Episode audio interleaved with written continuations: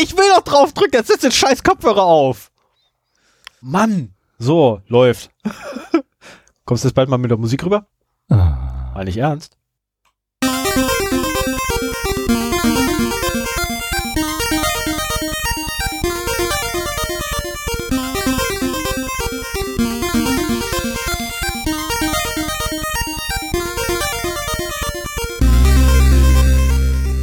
Zero Day, der Podcast für Informationssicherheit und Datenschutz.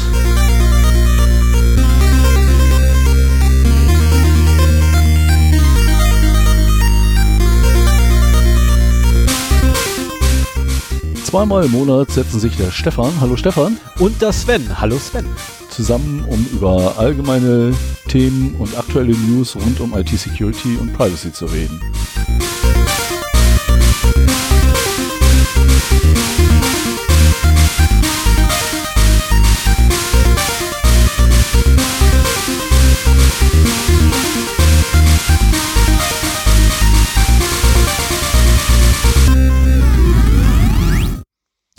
Hallo, wir haben den 11.02. Es ist mal wieder eine Folge für Zero Day dran. Richtig, es ist mal wieder soweit.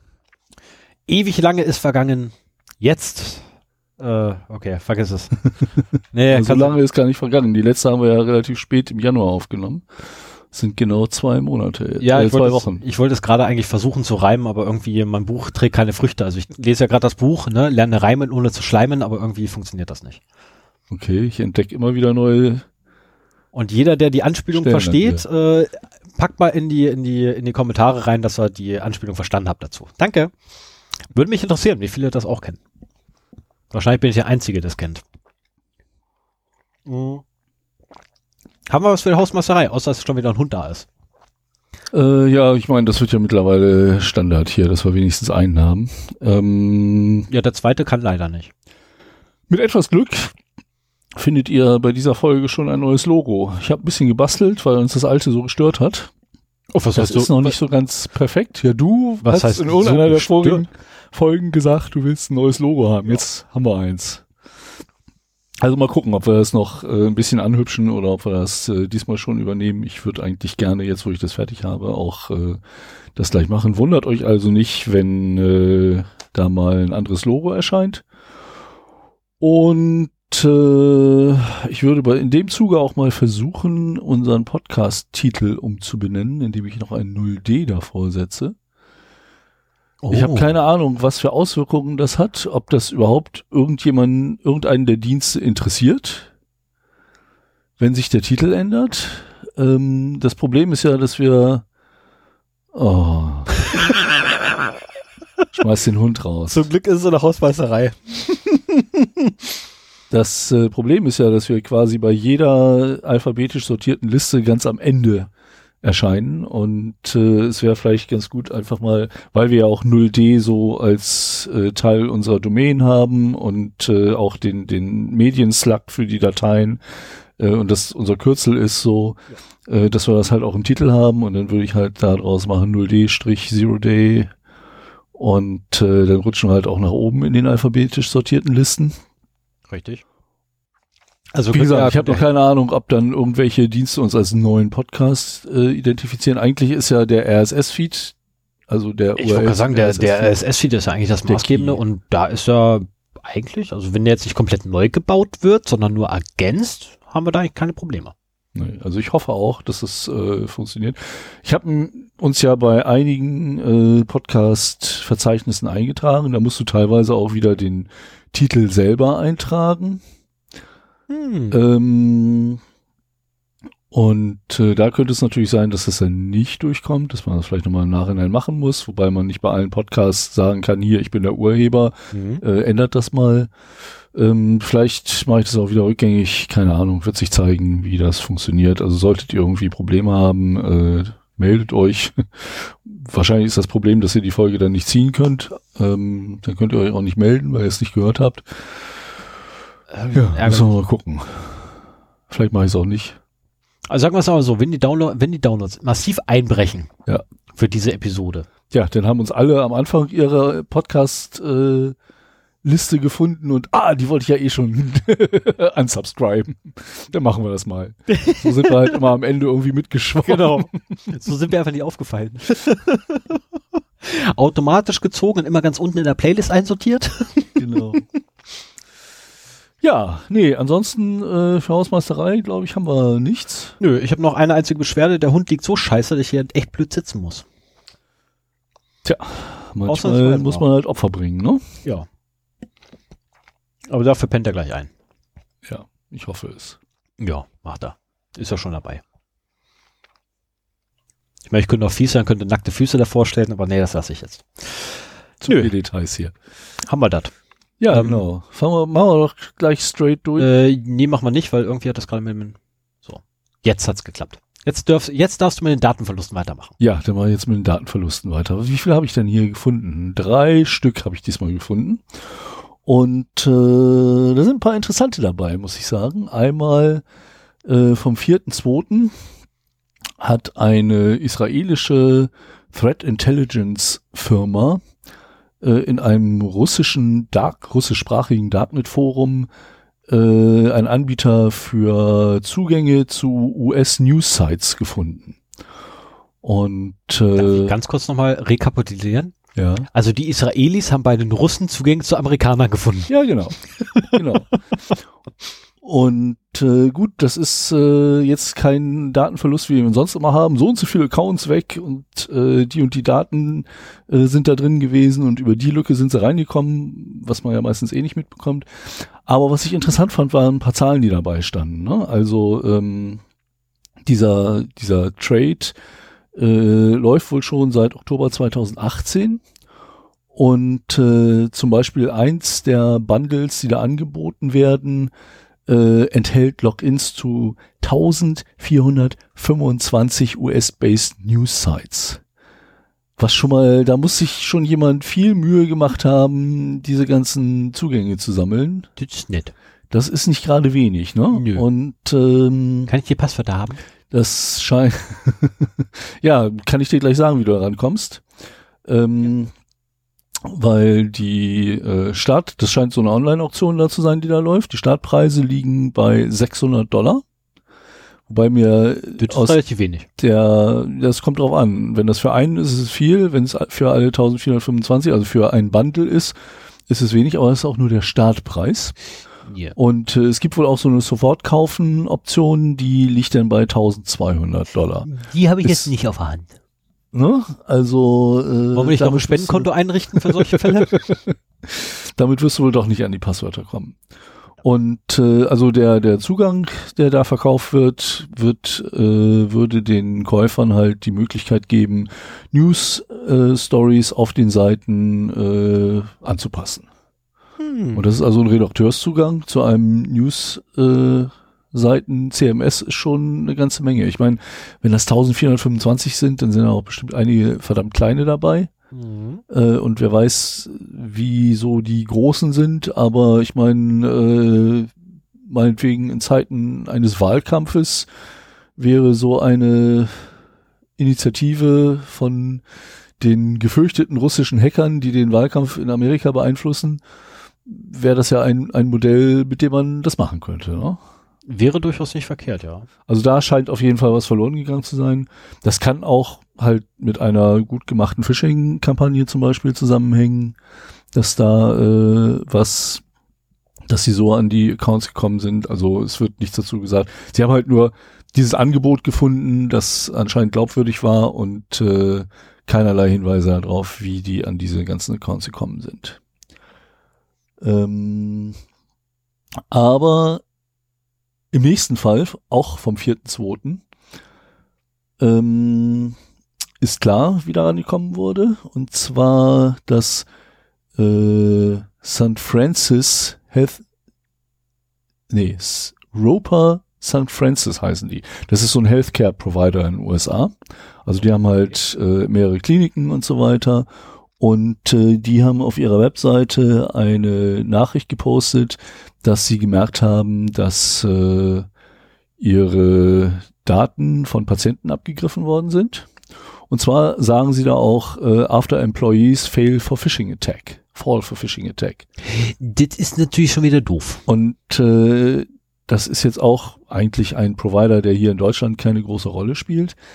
Aber es zeigt mal wieder, also selbst wenn ein Mitarbeiter nicht so richtig sensibilisiert ist Funktioniert. und äh, in der richtigen Phishing-Geschichte halt äh, auf den falschen Knopf drückt, dann hat so eine Firma schon ein Riesenproblem.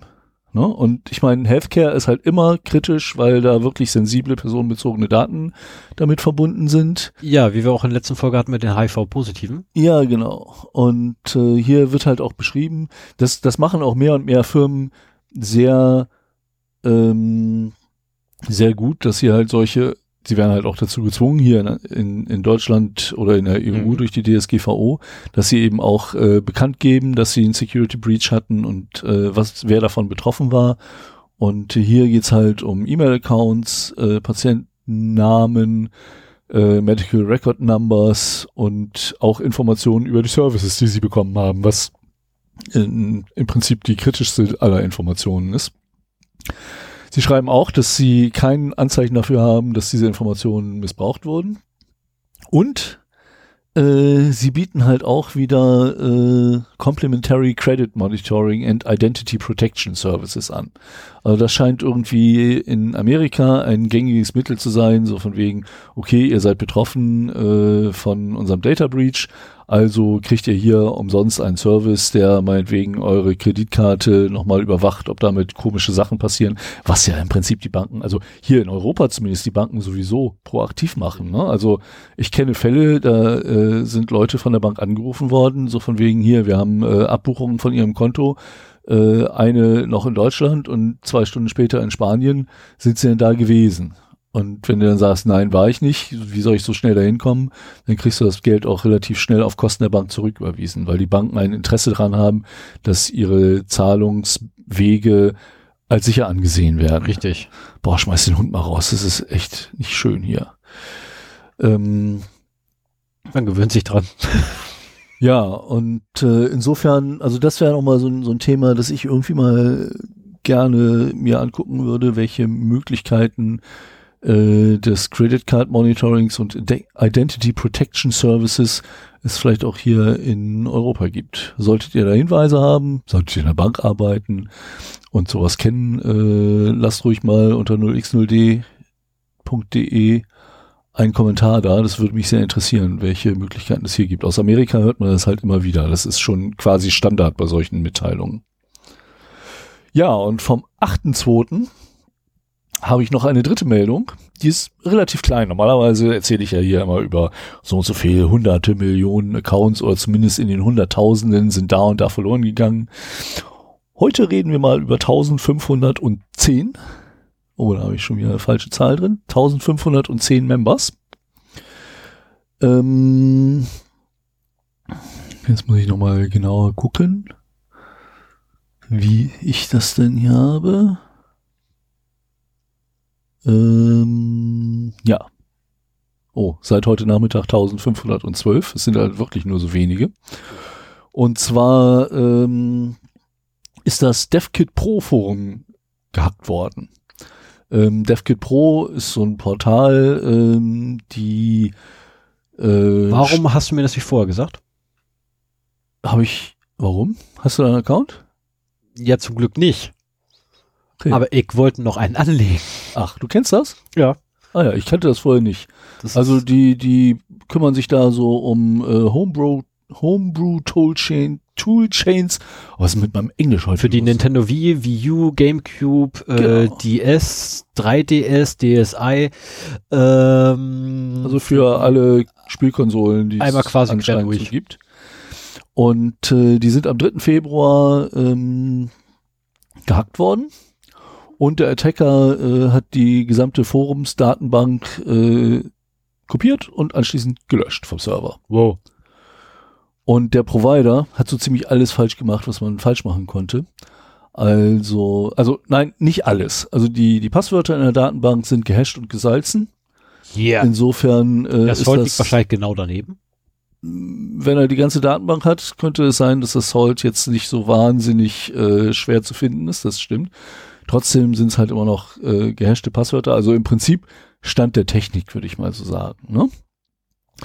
Ähm, was er denn hier noch schreibt, äh, ich, ich finde das ja fast süß, wie, wie ehrlich er da ist. Und ich meine, Transparenz ist in so einem Fall eigentlich äh, das Beste, was man machen kann. Unfortunately, I used a weak password on my forum account, which was shared with my Reddit and GitLab accounts, both of which were accessed and deleted. Also sprich, er hat erstens ein schwaches Passwort benutzt, zweitens es auch für andere Accounts benutzt. Hier Reddit und GitLab. Ich vermute mal, GitLab ist was ähnliches wie GitHub. Ja. Und äh, die Angreifer haben sich auch seinen Reddit und GitLab-Account vorgenommen und äh, ihn gelöscht. Oh, aber ganz ehrlich, wie schräg ist das denn? Noch dazu eine veraltete PHP-BB-Version. Genau, und das ist nämlich noch der nächste äh, Punkt. We have now restored the database, upgraded PHP-BB to the latest version and reset all user passwords. Oh Mann. Also, das noch mal zusammenfassen. Schwaches Passwort, Shared Passwort und veraltete PHP-BB-Version. Also alles, was man falsch machen, falsch machen. Das tut weh. Genau. Ähm, und ähm, das ist aber in so kleineren Foren nicht unbedingt unüblich. Ich habe das auch auf die harte Tour gelernt. Mhm. Äh, mein äh, Motorradforum hier für den Braunschweiger Bereich ist äh, ja vor 15, 16, 17 Jahren auch mehrfach äh, gehackt worden, weil ich eine veraltete Software drauf habe. Ich glaube, ich habe an dieser Stelle schon davon erzählt. Und äh, auf dem Weg habe ich halt auch erfahren, dass äh, auch so ein kleines Forum, ein kleines unwichtiges Forum äh, einen gewissen Wert für Hacker darstellt, nämlich dass man da Phishing-Seiten drauf installieren kann oder dass äh, man diese Server unter seine Kontrolle bringt und für andere Zwecke, äh, die für die man nicht seine eigenen Server benutzen möchte, äh, genutzt werden können.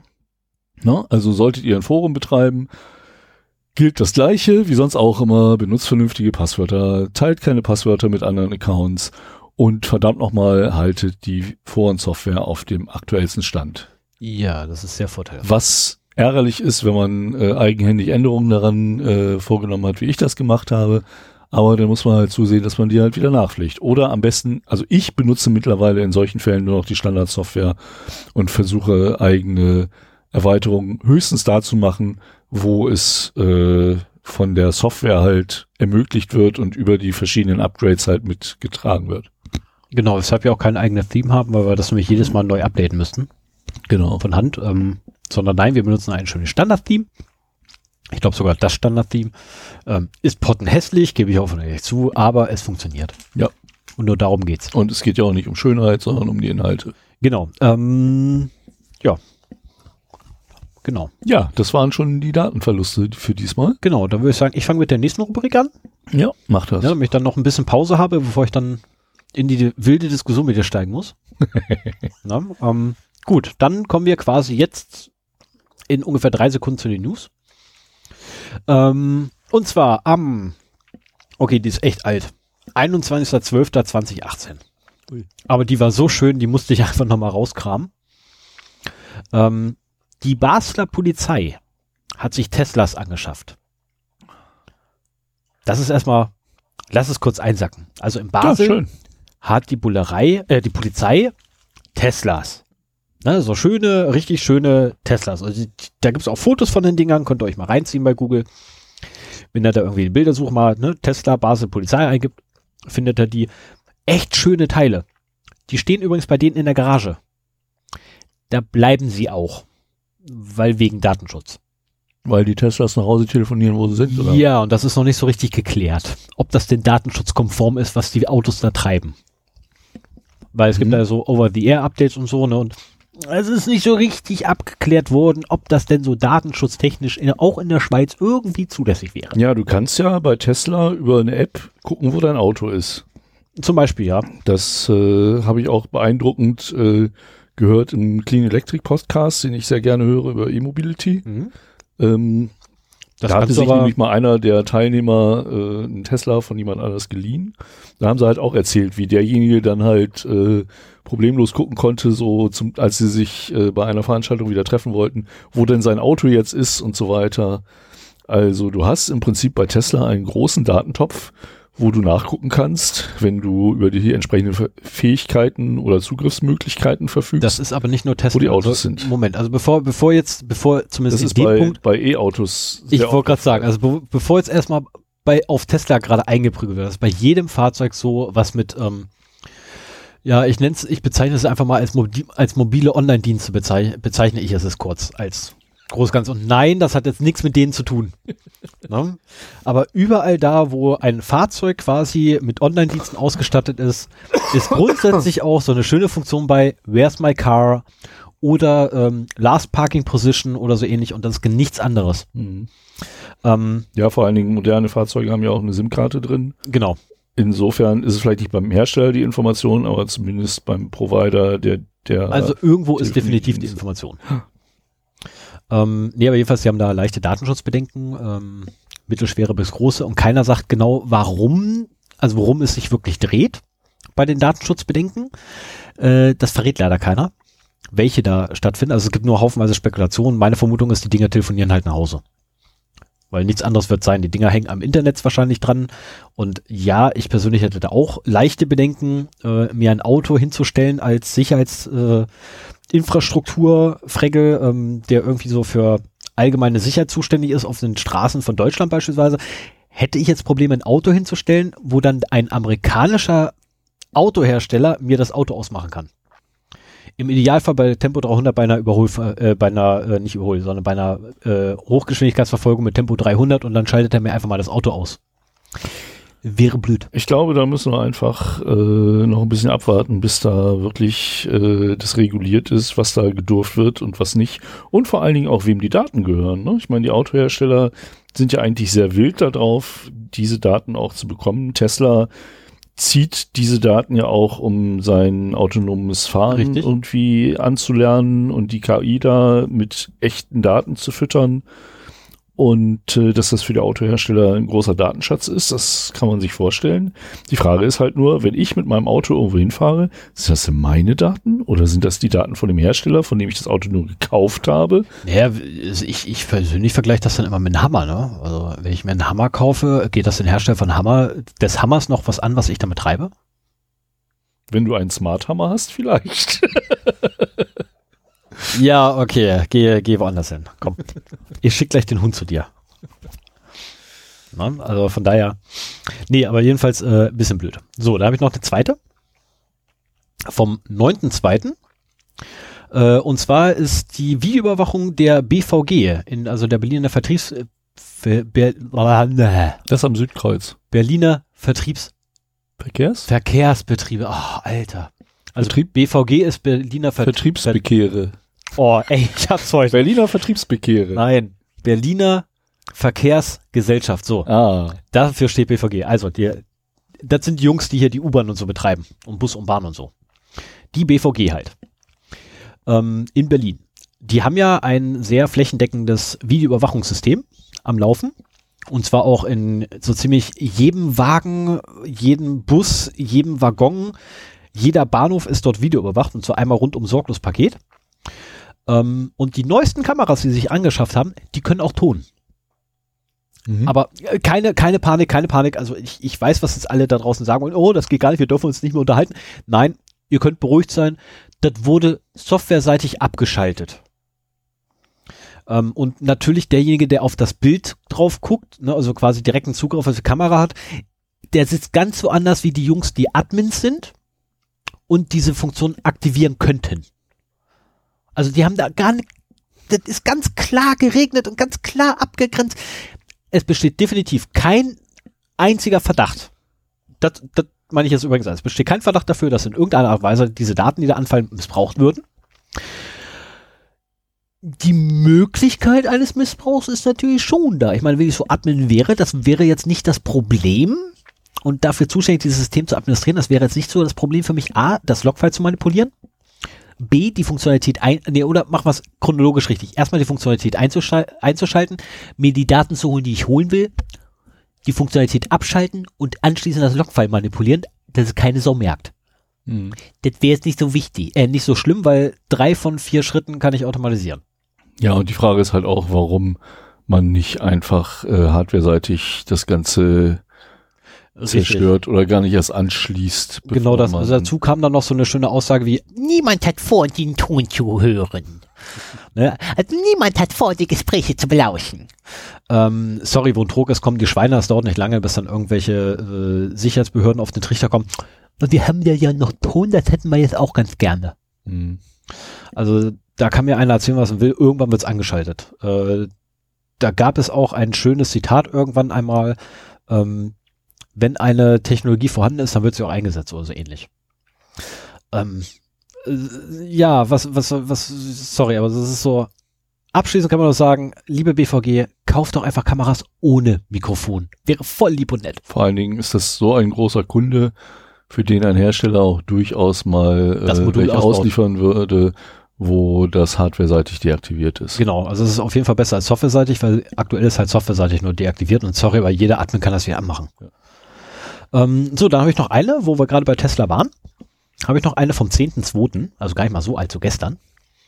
Ähm, und zwar Überschrift, angebliche Unfallreduktion mit Tesla Autos, Autosteer, also Autopilot-Ding sie da, ne? war grober Rechenfehler. Ähm, und zwar das NHTSA, irgendwie National Bla Schlag mich tot da, da für die Straßen, ähm, hat sich da ein bisschen was schön gerechnet. Mhm. Äh, die haben so eine schöne Statistik aufgebaut, ähm, wie denn die Auswirkungen von diesen Autopiloten, Ding sie da, Fahrspurassistent und Fahrspurwechselassistent und weiß der Teufel, was das Ding alles kann. Ich habe keine Ahnung davon, weil ich mich nie mit beschäftigt habe. Äh, wie viele, also um wie viel Prozent denn die Airbag-Auslösung herabgegangen ist. Und äh, also erstmal grundsätzlich die Daten, auf denen das Ganze beruhte, mussten freigeklagt werden. Ähm, und sie sagten halt so, 40, ungefähr 40 Prozent ist doch tatsächlich die Airbag-Auslösung herabgegangen. Seitdem das Ding aktiviert wurde, was wurde ja also nachträglich erst ausgeliefert. Vergleich Teslas und andere Fahrzeuge. Nee, also tatsächlich Tesla zu Tesla. Ach. Also Tesla davor und Tesla danach. Ah, okay.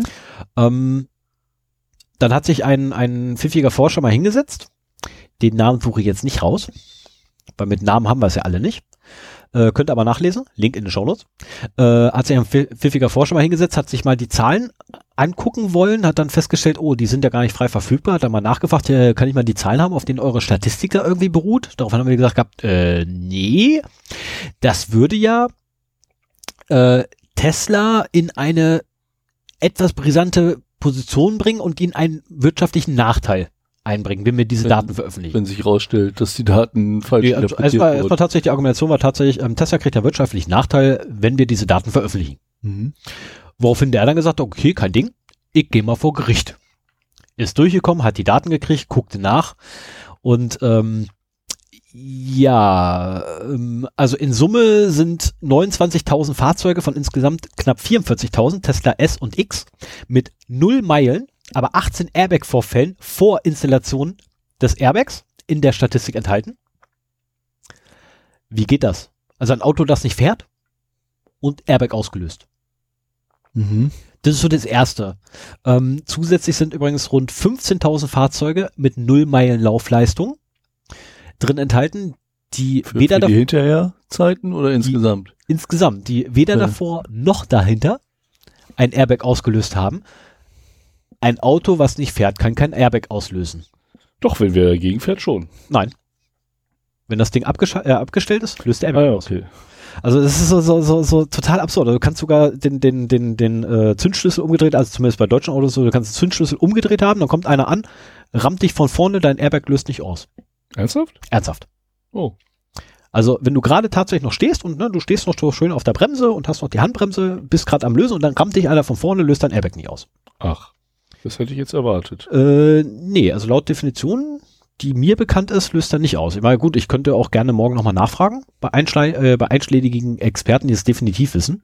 Ja, musst du ja bei Tesla nachfragen, das reicht ja nicht. Äh, nee, da reicht das ja, wenn ich mal in der deutschen Autoindustrie. Ich habe ja gerade die deutschen Autoindustrie gemeint. Mhm. Ne, ähm, ich weiß, dass bei den bei den US-Markt ist es so, dass äh, ab einer Geschwindigkeit, nee, ab einer Beschleunigung von mindestens 20 km/h. Das ist eine Geschwindigkeit. Hm? 20 km/h sind eine Geschwindigkeit und du sagst es ab einer Beschleunigung. Äh, ja, okay. V muss halt 20 sein. Hm.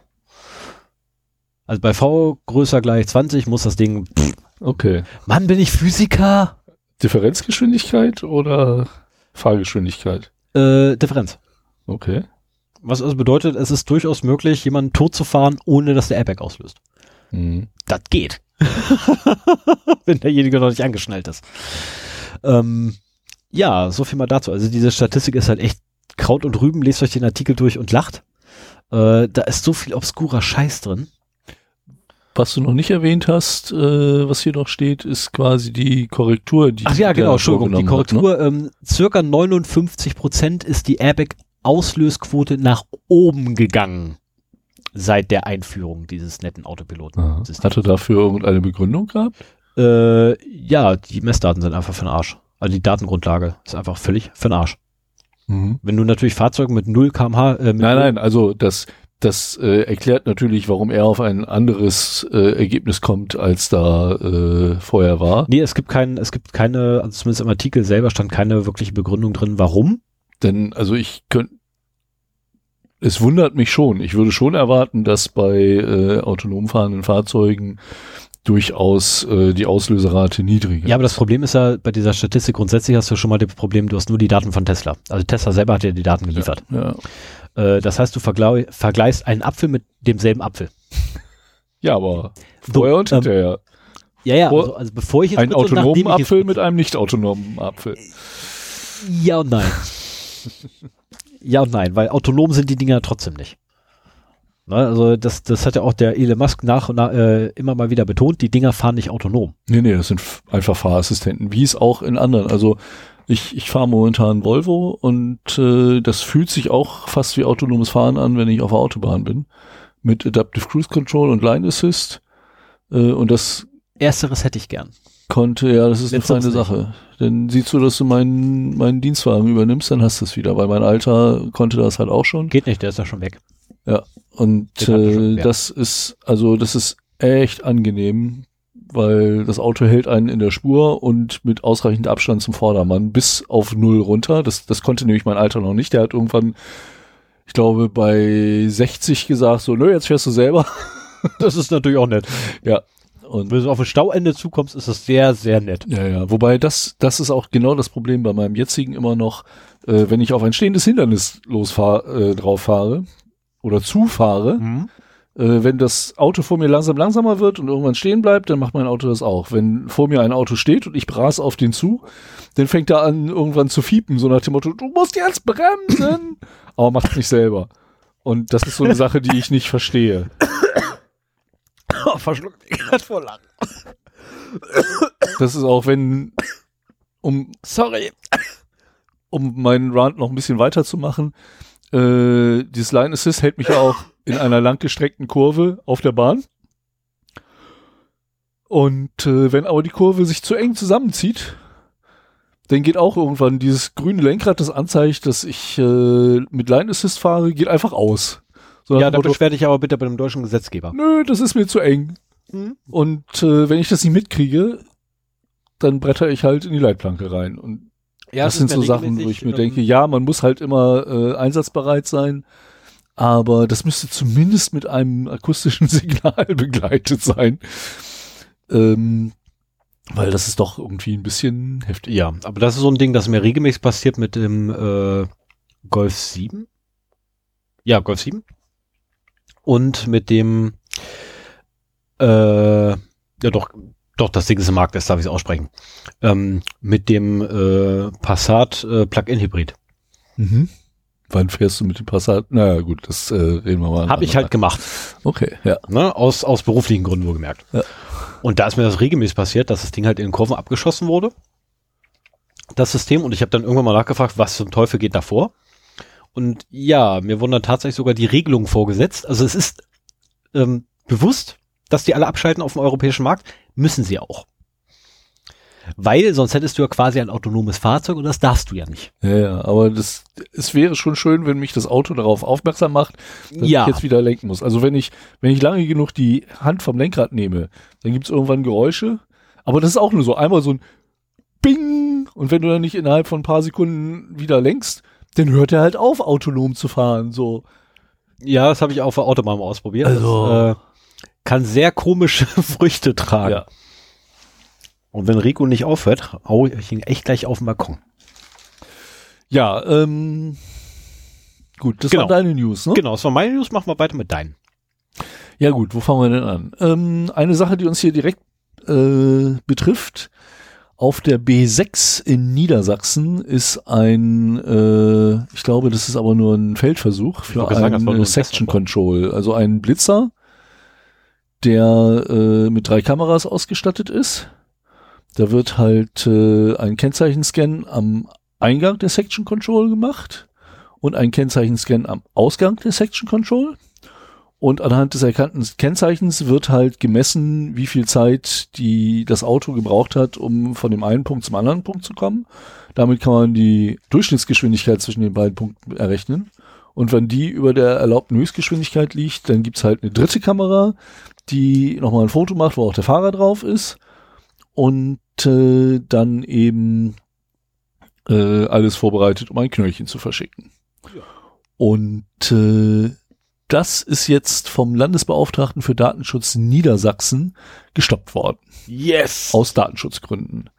Ähm, weil eben, es wird zwar, wenn die Geschwindigkeit nicht über der Höchstgeschwindigkeit liegt, äh, sollen die Daten gelöscht werden oder ich sag mal, werden die Daten gelöscht von Mhm. den ersten beiden Kameras und die dritte macht kein Foto.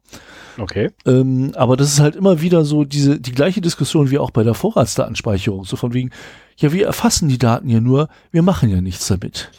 Und das muss meiner Meinung nach auch mal in die Köpfe derjenigen rein, die solche Daten gerne haben möchten oder mit solchen Daten arbeiten. Wenn ihr sie erfasst, ist das schon eine Bearbeitung. Und genauso wurde halt hier auch äh, argumentiert. Und äh, zwar vom Bundesverfassungsgericht, das äh, mal wieder eine gute Entscheidung getroffen hat ähm, und äh, einen Beschluss veröffentlicht hat, wonach die Nutzung der Kennzeichenlesegeräte erstmal keine Gesetzesgrundlage hat und damit gestoppt werden muss.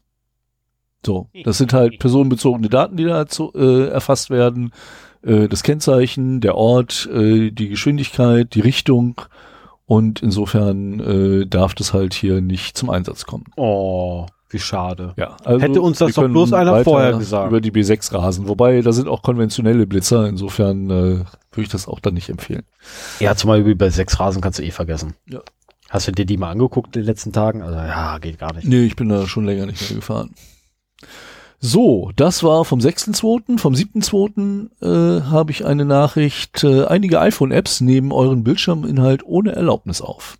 Ja, wer hätte es gedacht? Facebook schmeißen sie raus und machen selbst. Ja, es gibt äh, einen Service von einer Firma namens Glassbox, die von zahlreichen Apps genutzt wird. Ähm, Abercrombie und Fitch kenne ich nicht. Hotels.com kenne ich schon eher. Singapore Airlines äh, und Air Canada, Die kenne ich beide. genau. Und ähm, dieser Glassbox-Service erlaubt halt ein Monitoring, ein umfassendes Monitoring des Nu- Nutzerverhaltens. Hm. Und da auch, ich, ich bin ja durchaus, was Security angeht, ein Apple-Fanboy. Und du hast halt deutlich weniger Möglichkeiten als App-Betreiber äh, da was zu machen als bei Android. Aber was machst du denn? Naja gut, dann mache ich halt Bildschirmfotos und werte damit das Nutzerverhalten auf. Im Fall von äh, Air Canada war es, glaube ich, ähm, wurden dabei auch sensible Daten eingefangen, wie zum Beispiel Ausweisnummern, Kreditkartendaten und einiges mehr.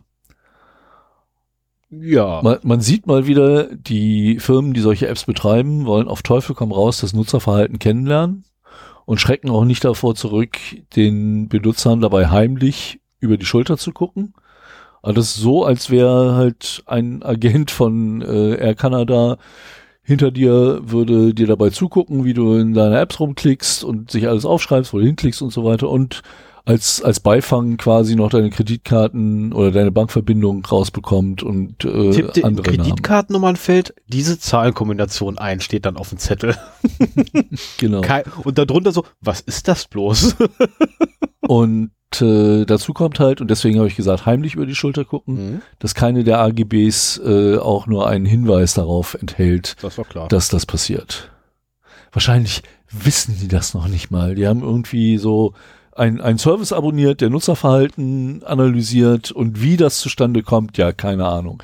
Dann kriegen sie halt irgendwelche Heatmaps gesichert, gelist, äh, ausgegeben, wo halt äh, angezeigt wird über meinetwegen alle Benutzer, wo äh, die Leute hingeguckt haben, beziehungsweise hingeklickt haben. Du kannst ja keinen Maustrail einfangen bei äh, iPhone, aber du kannst zumindest die Klicks irgendwie. Ja, aber was mich gerade wundert ist, weil ich das gerade bei dir in, in den Dings lese, Denn? die, dass die Applikation keine großartigen Berechtigungen braucht. Nee, für Screenshots eben nicht. Das ist genau der Punkt. Jede Applikation kann anscheinend, also das ist im Berechtigungssystem. Also ja, okay, enthalten. für sich selber, ja, klar. Ne? Natürlich, ich kann ja, ich kann ja jederzeit äh, sagen, was ich ausgegeben Genau. habe. Und es gibt immer Leute, die solche Sachen dann geschickt ausnutzen, um damit eben dann doch weiter Informationen zu bekommen.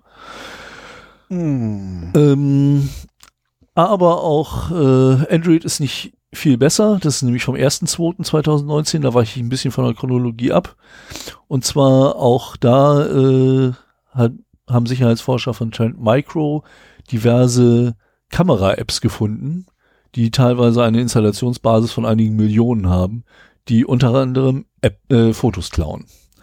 Also ähm, das ist ja eigentlich ist das ja der Vorteil dieser App Stores, dass du da halt in irgendeiner Weise geprüfte Applikationen hast, dass du nicht irgendwo von irgendeiner obskuren Webseite dir was runterlädst und dir damit ein Virus einfängst, sondern dass eine gewisse Qualitätskontrolle erfolgt und äh, dann eben relativ sicher ist, dass äh, die Software virenfrei ist oder Schadsoftware frei. Ähm, aber das ist mir schon öfter begegnet, dass halt äh, auch im Google Play Store dann böswillige Apps, Apps gefunden wurden.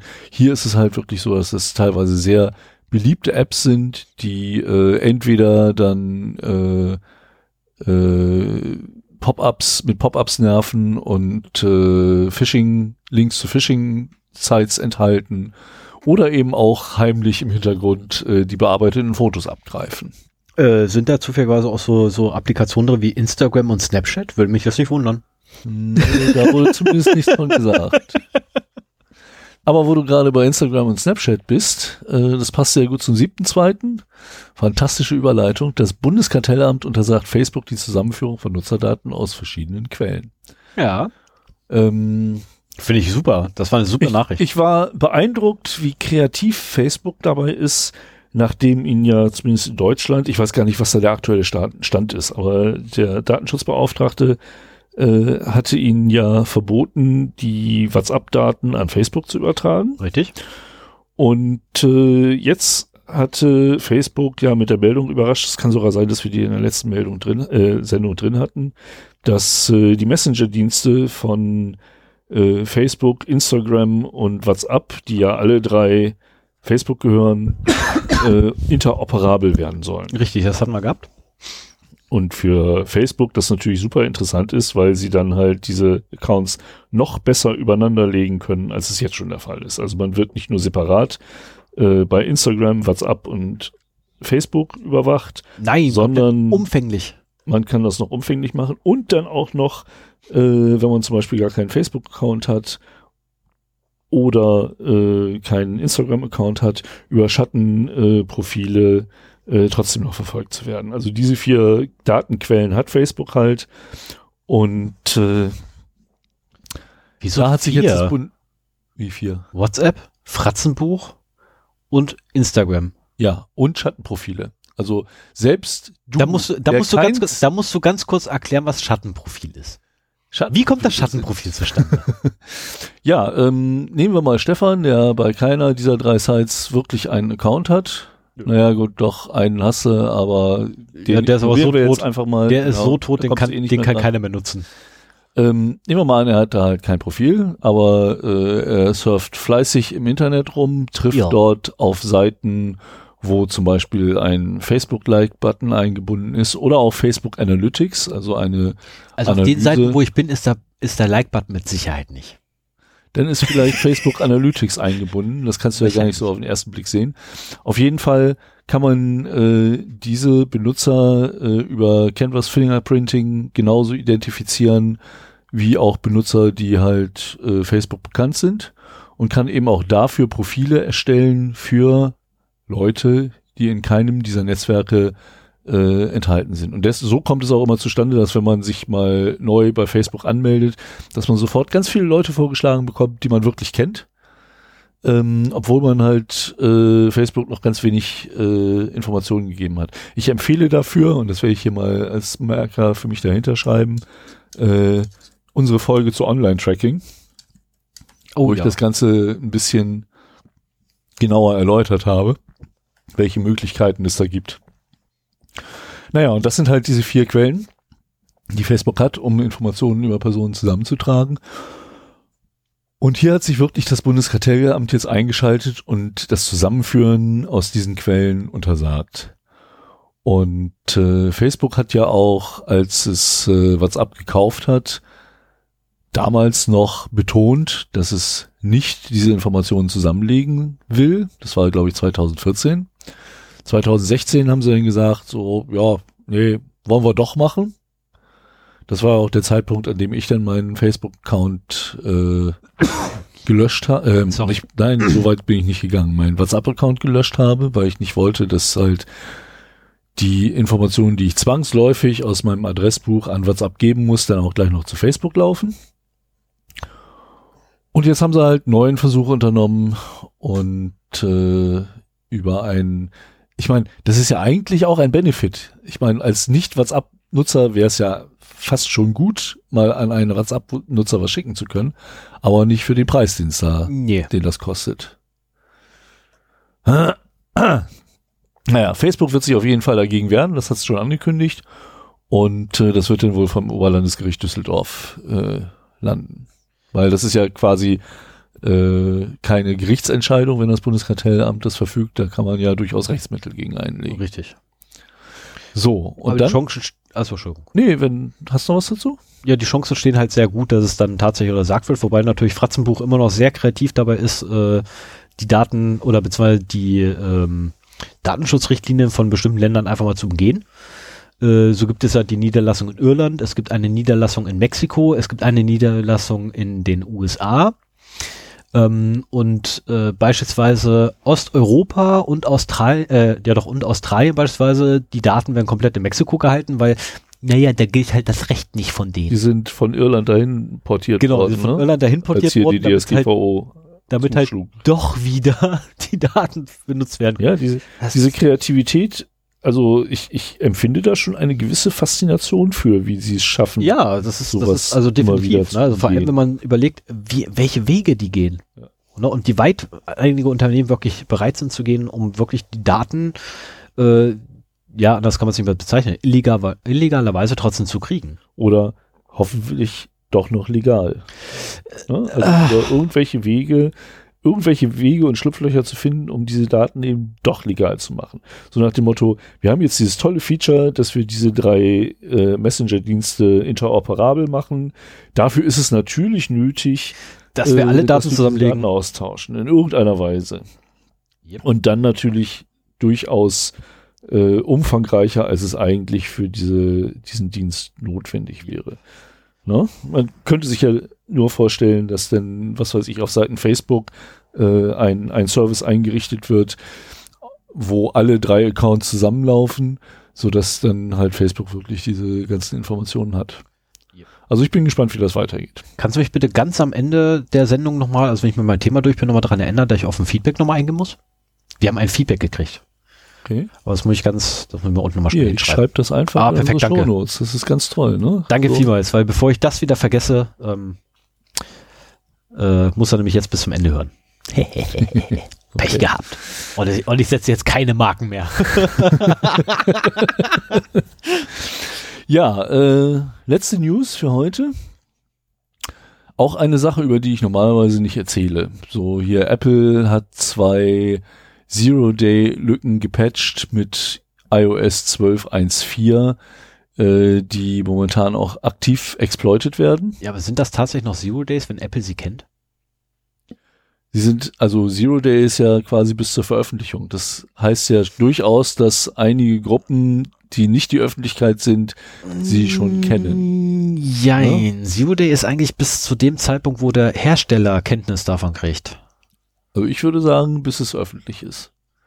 Also wenn, nee. wenn ich eine, wenn ich eine Sicherheitslücke. Bist du durch? Finde, Weil es wäre jetzt eine super Überleitung. nee, ich bin auch noch nicht durch. Schade. Wenn ich eine aber gut, da können wir ja vielleicht mhm. noch bei deinem Thema drauf eingehen. Ähm, ja, wie gesagt, also ähm, Apple hat zwei aktiv exploitete Zero-Day-Lücken gepatcht. Ähm, was ich in dieser Meldung sehr interessant fand, war der Hinweis darauf, ähm, was, wo und wo man solche Lücken, wenn man sie findet, kaufen kann und was man dafür bekommt weil in diesem Beitrag stand, wurde halt erwähnt, ein, äh, wie haben sie es hier so schön genannt? Verdammt, habe ich mir nicht rausgeschrieben. Äh, quasi ein Handelsplatz, ein Händler für Sicherheitslücken. Genau, muss ich mal gucken, ob ich auf die Schnelle äh, die Bezeichnung hier von der Uh, the leading exploit acquisition platform for premium zero days and advanced cyber security capabilities nennt sich Serodium. Zumindest wenn man es Deutsch ausspricht. Ich habe mal den Link zu deren Webseite und ihren Wikipedia-Eintrag äh, hinter den News verlinkt. Das ist anscheinend ein Marktplatz oder ein ähm, Makler für Zero-Day-Lücken und ja, Advanced Cyber Security Capabilities. Und da wurde mal aufgelistet, ähm, was bei Zero, Zerodium äh, so an Bug Bounties existiert. Also wenn man ein Remote Jailbreak Zero Click with Persistence äh, findet und nachweisen kann, kann man dafür zwei Millionen Dollar einstreichen. Also Jailbreak heißt halt, ähm, dass man das Gerät von seinen Restriktionen freischaltet und, und Root-Zugriff bekommt. Also das ist das, Gegen, das Gegenstück zum Routen auf dem Android-Telefon. Remote heißt halt, dass man dazu das Gerät nicht in den Händen halten muss, sondern äh, aus der Ferne übers Netzwerk das machen kann. Ja, Zero-Click äh, erklärt sich, glaube ich, von selber ohne Benutzerinteraktion. Und with Persistence heißt, dass äh, dieser Jailbreak auch bestehen bleibt, wenn man das Gerät zum Beispiel neu startet, also ausmacht, wieder anmacht oder Neustart macht. Das ist so das Höchste, was man da bekommen kann. Ähm, da gibt's das gleiche mit One-Click, also wo zumindest der Benutzer irgendwie gefühlt werden muss, dass er einmal auf irgendwas Blödes klickt. Dann kriegt man nur noch 1,5 Millionen Dollar dafür. Eine Million Dollar gibt's für eine WhatsApp, iMessage oder SMS MMS Remote Code Execution, also wenn man in der Lage ist, über einen dieser Wege äh, Remote Code auszuführen. Dann geht's relativ schnell runter, 500.000 äh, Chrome Remote Code Execution oder Local Privilege Escalation unter Android. Aha. Including Sandbox Escape. Das erkläre ich jetzt nicht alles. Also ich glaube, unsere Stammhörer wissen, was das ist.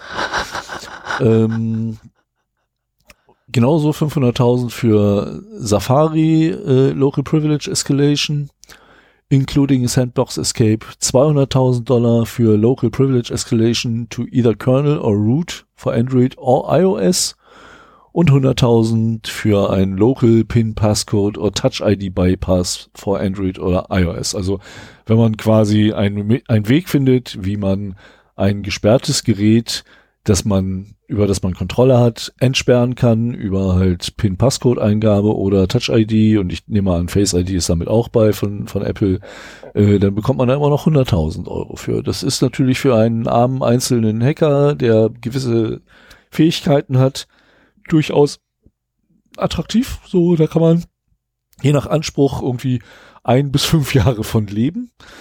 Ähm, als armer Student auch zehn. Und äh, insofern ist das im Prinzip, sind so die Preise, ich meine, das sind die Ankaufpreise, mhm. so wie ich das verstanden habe. Ne? Die wollen ja auch einen gewissen äh, Gewinn damit einstreichen und äh, würden das noch teurer verkaufen. Und das ist das, womit unsere Bundesregierung zum Beispiel mit ihrer CITES konkurrieren muss, wenn sie äh, Zero-Day-Lücken kaufen wollen. Ja, das, das sind wird nicht durchaus günstig. ordentliche Größenordnungen. Das wird nicht günstig. Ne? Ich meine, allein schon ein Remote Jailbreak ja. mit Zero-Click. Also sprich, äh, ich surfe einen Link an und das Ding ist gejailbreakt. Ähm, das andere ist ja äh, mit einem Klick. Ich installiere mir irgendeine, Schall, äh, irgendeine Applikation und starte diese. Hm. Das sind schon wieder dreieinhalb Millionen, die ich gerade aufgezählt habe. Ja. Ne? Das ist, also das wird echt teuer. Ne? Remote Code Execution per WhatsApp, iMessage oder SMS, MMS.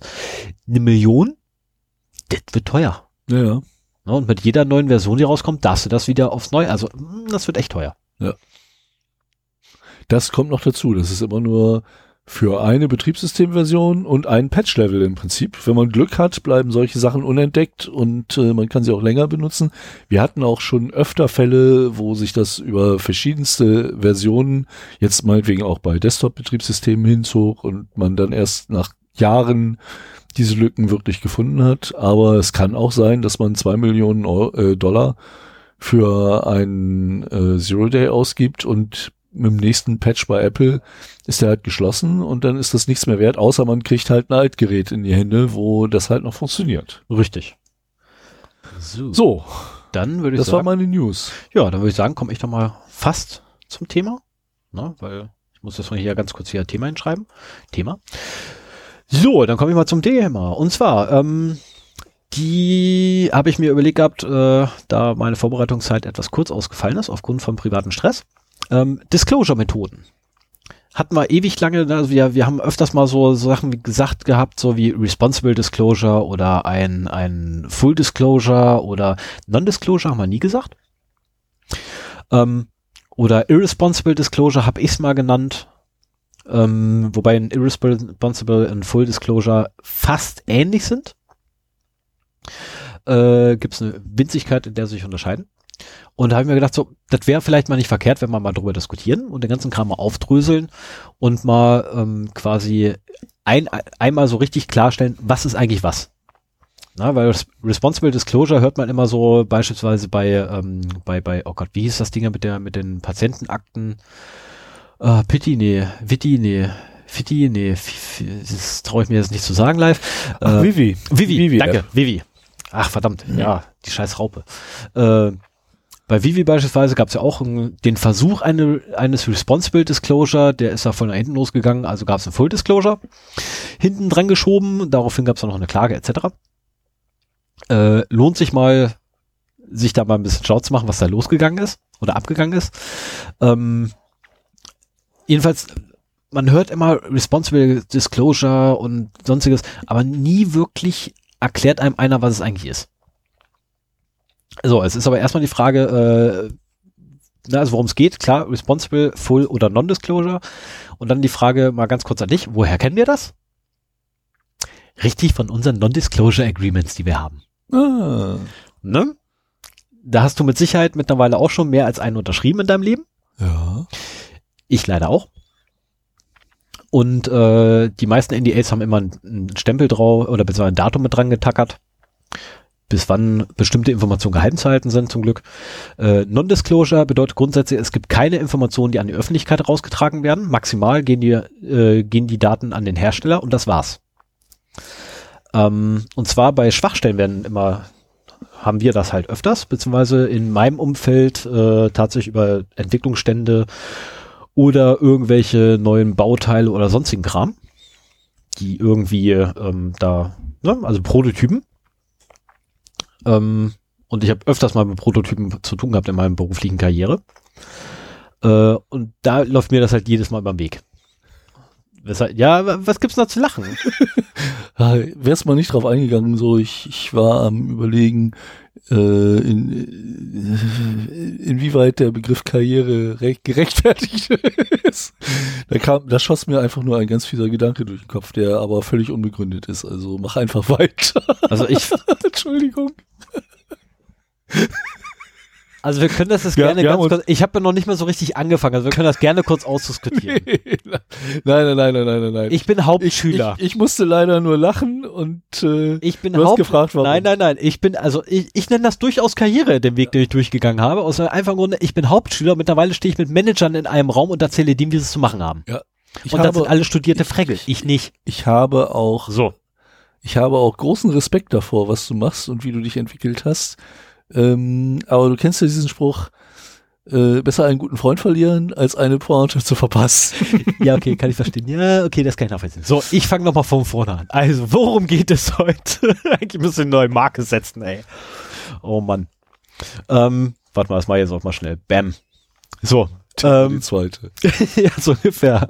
Nee, ich werde das erste, die erste Marke äh, nenne ich einfach ähm, Sven basht mich. Ja, wir ähm, haben uns mal vorgenommen, dass wir im Podcast nett zueinander sind und äh, diese Regel habe ich gerade gebrochen. Das tut mir sehr leid. Nö, alles gut. Alles gut. Spaß muss sein bei der Sache. So, dafür habe ich aber schon mal angefangen genau, mit deinen Shownotes. Ich danke dir. Ich habe nämlich andernfalls nur tatsächlich einen einzigen Link. Ähm, also Responsible Disclosure, Full Disclosure und Non-Disclosure. Darum geht's heute. Den Irresponsible Disclosure werde ich ganz kurz anreißen. Wir kennen das Ganze von den ganzen NDAs, die wir unterschreiben musste im Laufe unserer beruflichen Laufbahn. ähm, äh, oder wenn man halt irgendwie mit Prototypen zu tun hat, ohne eine berufliche Laufbahn zu haben, dann muss man die Dinge auch leider mal unterschreiben. Ähm, wobei eigentlich, dann hat man zwar eine berufliche Laufbahn, aber spricht nicht darüber, dass man diese hat. So, die Frage ist natürlich, was ist denn was? Ähm, fangen wir mit den Non-Disclosure an. Das ist letztendlich ja, ich finde eine Sicherheit, oder Sven findet eine Sicherheitslücke, ich bin der Hersteller und ne, der Rest ist der Öffn ihr seid die Öffentlichkeit. Sven kommt zu mir, sagt hier, ich habe hier eine Sicherheitslücke und ich sag keinem anderen was. Beziehungsweise ich sage ihm dann hier, ne, da hältst du Gewehr Stillschweigen und äh, gibst mal Ruhe. Und ähm, ja, das ist Non-Disclosure. Also sprich, die Öffentlichkeit erfährt ja gar nichts. Maximal der Hersteller kriegt's mit. Ähm, Zero Days. Äh, ja? ein, ein Punkt. Ich habe mal so die genaue Übersetzung von Disclosure überhaupt hier eingetippt. Ja. Offenbarung, Bekanntgabe, Veröffentlichung. Okay. Das war mir bewusst. Das, äh, Mir auch, aber vielleicht äh, wäre das. Ja. Möchtest du das nicht als Link gleich mit anfügen? Äh, nein. die Seite bei Leo. das wird die Folge, in der wir uns streiten. Nö. Tut ja, wahrscheinlich. Leid. Mach weiter, ich hab nichts. Also wahrscheinlich werden wir uns gleich streiten, weil Nein. ich habe unten noch äh, etwas zu Bug Bounty Programm. Ähm, so, also Non-Disclosure, äh, letztendlich, ja, wenn Sven eine Sicherheitslücke findet, kommt er zu mir und das war's. Bei mir endet's dann. Ähm, und du machst nichts, weil es weiß ja genau. sonst keiner. Und ich Oder mache du denkst, weil es weiß keiner. keiner. Genau das. Es gibt null Druck, der auf mich ausgeübt wird, weil, hey, es gibt da keine Öffentlichkeit irgendwie, ne? Ähm, von daher, pff, wozu? Also, wenn ich mal Zeit habe, lieber Sven, dann behebe ich auch deine Sicherheitslücke. Mhm. Kriegt ähm, er Geld für? Jeder? Kriege ich da Geld für? Nein, wir haben kein Bug Bounty Programm. Gehen Sie mal da hinten spielen. Okay. Da müssen Sie sich bitte hier ne, an Google wenden. Ja, hätte ja sein können. Also ich, ich weiß nicht, ob äh, das üblich ist, dass man unter Umständen dann auch ein bisschen Schweigegeld zahlt oder bekommt. Nö, nicht mal.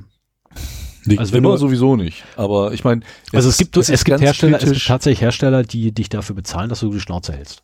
Ja. Und es ist ganz kritisch, das zu fordern oder das äh, so nach dem Motto hier, ich habe drei Tage, ich habe drei Wochen meiner Lebenszeit darauf verwandt, diese Sicherheitslücke zu finden. Äh, ich würde gerne dafür entschädigt werden. Und dann stehst du mit einem Bein im Knast wird's wegen Erpressung. Erpressung. Genau. Genau, das war ja auch bei bei bei ähm, nicht bei Fifi, sondern oh Gott, warte mal, bei welcher war das denn wieder? Da war auch irgendwie so ein so ein Ding. Ähm, Mach erstmal weiter, den Fall habe ich für nachher noch. Ach, du hast den sogar zur Hand gerade. Mhm. Das ist das super. war in Budapest, ne? Ich glaube ja. Mhm, habe ich.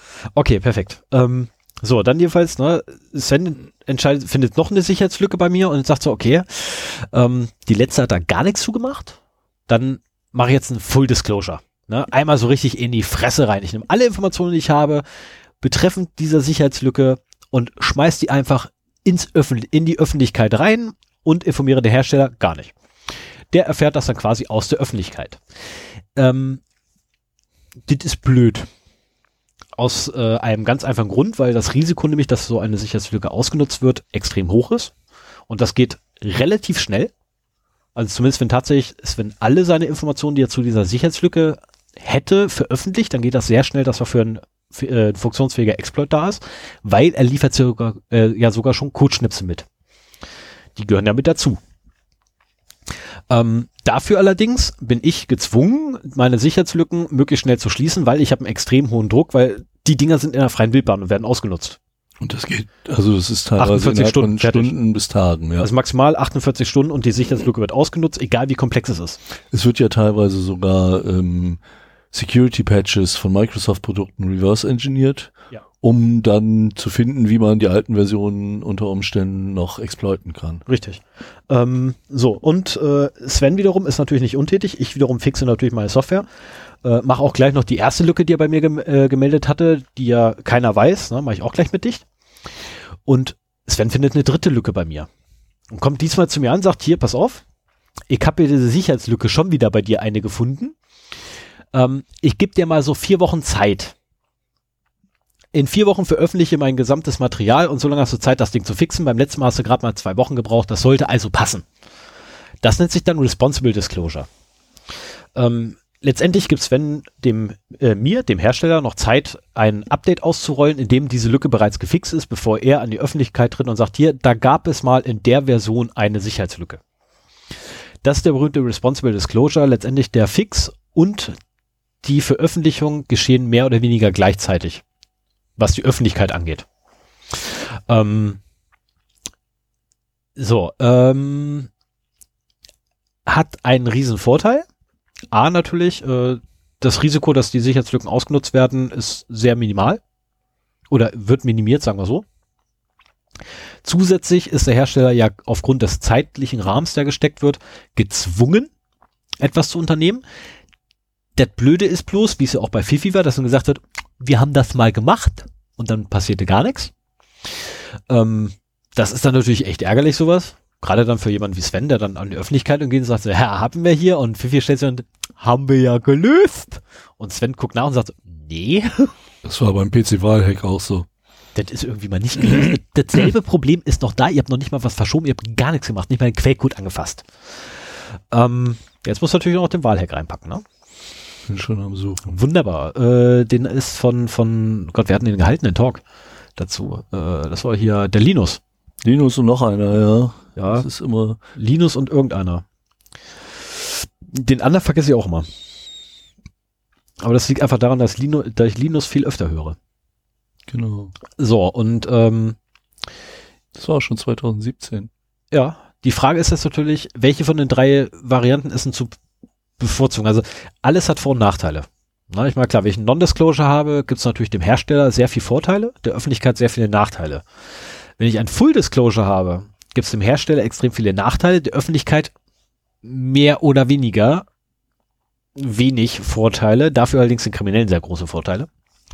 Habe ich ein Responsible Disclosure, ist grundsätzlich zu präferieren und da gibt es auch so schöne Stellen wie ähm, das äh, NIST in Amerika beispielsweise unterstützt auch gerne bei Responsible Disclosure. Hier in Deutschland gibt es auch genug Vereine, die es machen. Die, Elekt äh, die Electronic Frontier Foundation unterstützt auch immer ganz gerne, wenn man ähm, ein Responsible Disclosure machen möchte. Äh, oder der CCC ist auch mal ganz gerne dafür zu haben. Die haben sich auch schon des Öfteren bereit erklärt, sich damit einzuschalten und äh, da quasi zu unterstützen, dass man auch tatsächlich Responsible Disclosure durchführen kann. Ähm, ich empfehle grundsätzlich ein Responsible Disclosure aus dem einfachen Grunde, es ist die ja, eigentlich tatsächlich die effizienteste Möglichkeit. Das ist der beste Kompromiss auch Und es ist auch- Extremen. Genau, es ist die effizienteste und effektivste Möglichkeit letztendlich, A, die Lücke gefixt zu kriegen und B, die Öffentlichkeit informiert zu behalten. Ähm, von da ist es immer zu ähm, präferieren. Da gibt es nur leider, also damit wäre ich quasi fast schon durch, da gibt es nur noch so eine winzig kleine Blödheit, weil es gibt noch so Bug-Bounty-Programme. Die sind blöd. Also Bug-Bounty-Programme sind grundsätzlich kacke. Ach ja? Ja, weil erstens ist ein total abgefuckter Ur äh, sorry, ach, wir sind ja eh explicit. Ähm, erstmal ist ein total abgefuckter Auswuchs der Industrie. Das zweite ist, ähm, Warum? äh, komme ich jetzt so. Ne, das zweite ist, ich als Hersteller bezahle dafür, dass du bei mir Sicherheitslücken suchst. Ich spare mir dafür allerdings ein komplettes Sicherheitsteam. Das ist doch super, oder? Also die Kosten quasi, also ich zahle dir 25.000, du hast bei mir hier ein Sicherheits Remote Code Execution kriegst 25.000 Dollar. Ähm, was hat mich doch gleich ein Sicherheitsteam gekostet, was das findet? Ach, äh, lass mal ganz kurz überschlagen. 80.000 Dollar. Hey, cool, ich habe Gewinn gemacht. Ja, und was kriege ich da wohl bei Zerodium für? Oh, So, ähm, 100.000 Jetzt Dollar. kommt drauf, nee, das kommt drauf an, wofür das ist. Das kommt immer drauf an, für welche Software der Preis. Ja, ja, klar. Aber so, aber letztendlich ist es tatsächlich so, es wird erstmal grundsätzlich wird dieser Markt überhaupt geschaffen. Ne? Die Hersteller sparen sich Security-Tests. Ich meine, ich habe ich hab letztens das Ergebnis von Security-Tests vorgelegt gekriegt, wo einer fragte so, sag mal, ist das jetzt schlimm? Und ich gesagt habe, ja. Also man einfach, ich habe nur die erste Seite gelesen, so ne? Zusammenfassung, habe gesagt, ja, das ist wegschmeißen, neu machen. Mach alles, was Kommunikation angeht, nochmal. Also inklusive das Zertifikat war halt ähm, falsch aufgebaut und du hast einmal komplett alles hingeschickt, inklusive dem Private Key. Ist schon doof. Mhm. Und das nur beim beim, beim Key aushandeln. Aber ähm, ich, ich muss nochmal auf den ersten ja. Punkt zurück. Du, du baust es quasi einen Markt auf, hast du gesagt. Genau. Den Markt gibt es doch schon im äh, Black Hat-Bereich, also sprich ja. für Leute ohne Gewissen gibt es diesen Markt sowieso schon. Richtig. Da gibt es meistens mehr Geld, als es bei den Bug Bounties für solche. Ja, äh, aber du schaffst eine komplette Industrie dadurch. Also es, es gibt tatsächlich einen kompletten Industriezweig. Ja gut, du kannst dich der als nur äh, sich damit beschäftigt. Äh, als selbstständiger äh, Security-Experte hinsetzen, dir die Bug-Bounty-Programme angucken, äh, entsprechende Lücken suchen, finden, melden und Geld einstreichen. Ich möchte einsehen, der davon lebt. Also sollte es irgendwo da draußen einen geben, der davon lebt, kein Thema. Sagt mir, sagt mir bitte, wie ich an den Menschen rankomme und äh, ich unterhalte mich mal eine ordentliche Runde mit dem. Ähm, und Sven kommt natürlich mit und äh, Audio-Equipment auch gleich, weil das möchte ich sehen, dass einer tatsächlich es hinkriegt, davon zu leben. Also das ist, wenn du, also gut leben kannst du davon definitiv nicht. Letztendlich weil, brauchst du nur zwei gut bezahlte Lücken im Jahr zu finden. Die wirst du nicht finden. Bei den, bei den, ähm, du hast ja die Problematik, dass er wenn du so ein Bug-Bounty-Programm hast, du bist nicht der Einzige, der sucht. Ja, klar. Alle wollen da drauf. Das ist quasi wie Lotto spielen. Na, ähm, letztendlich ist es aber ein, ein Crowdsourcing von Sicherheitsuntersuchungen ja. an Software. Und das ist einfach so ein, so ein Unding, weil eigentlich die Firmen selber, also die Hersteller von Software oder von Hardware kombiniert mit Software, äh, sich eigentlich hinstellen müssen und sagen müssen, okay, wir machen das mal selber. Nö, aktuell nicht. Hier schon. Haha. Äh, da liegt jetzt auch anders. Ähm, und die müssten das eigentlich komplett selber machen und selber diese Lücken finden. Aber nein, stattdessen sparen sich lieber diese netten, ähm, wie nennen wir die so schön, Security-Tests und sourcen das halt aus. Und das ist, ähm, ja, furchtbar. Also das, das ist ja, kann man auch nicht pauschal so sagen. Du kannst ja auch, gerade wenn du der Überzeugung bist, dass deine Entwicklungsprozesse äh, sicher sind, dass du meinetwegen secure also Security by Design? Ja, Security by Design oder Secure Development Lifecycle, wie du es auch immer nennen willst, ähm, implementiert hast. Äh, Gerade dann lohnt es sich ja für dich, ein Bug Bounty Programm aufzusetzen. Sonst ist das ja viel zu teuer, denn, denn finden sie ja viel zu viel. Das ist ja, das wenn ist du das teuer. nicht berücksichtigst, dann ist es ja deutlich einfacher, da was zu finden. Also nehmen wir mal an, du hast schon eine vernünftige Security und machst das so als Last Line of Defense. Also äh, du bist dir sicher, meine Produkte sind sicher und äh, setzt deswegen auch, das ist ja oftmals ja, eine Reputationsgeschichte, ein Bug Bounty Programm auf, um dann äh, auch nach außen zu zeigen, ich bin mir so sicher, dass unsere Services sicher sind, dass ich so und so viel für eine Remote Code Execution ausgebe. Also. Ja, und dann wird die gefunden und sofort habe ich einen Markt für ein Zero Day. Letztendlich schaffe ich den Markt für die Zero Days selber. Indem ich nämlich ein. Nein, ein, der ist sowieso da. Nein. Aber du gibst die. Ich gebe einen großen gibst, Anreiz dafür. Du gibst den Leuten, die über die entsprechenden Fähigkeiten verfügen, eine schlecht bezahlte, aber legale Möglichkeit, äh, Geld dafür zu nehmen. Weil die Alternative ist, dass es zu Serodium geht. Ja, und ich persönlich habe dann sogar noch einen Vorteil, weil dadurch, dass du ja Geld von mir genommen hast, musst du unter meinen Bedingungen veröffentlichen. Ja, das Und das ist so ein Ding, wo ich mal sage, nö. Also nie im Leben würde ich bei einem Bug Bounty Programm mitmachen, wenn ich irgendwas finde. Ähm, und das ist auch schon ein paar Mal vorgekommen in meinem Leben. Äh, da gab es so ein, so ein, also einer meiner Lieblings-Online-Händler beispielsweise hatte so ein winzig kleines Problem mit seinem Logout-Button. Also wirklich so ein ganz winzig kleines Problem. Der Cookie wurde nicht gelöscht, beziehungsweise der, ähm, der Access-Token war noch halb, äh, war noch gültig. Mhm. Klickst auf Log auf, Exit-Token äh, Exit, äh, noch aktiv, äh, noch gültig. Habe ich meinen Cookie genommen, bin zum zweiten Rechner gegangen, habe den da reingeschmissen, habe die Seite aufgerufen, hey, ich war angemeldet.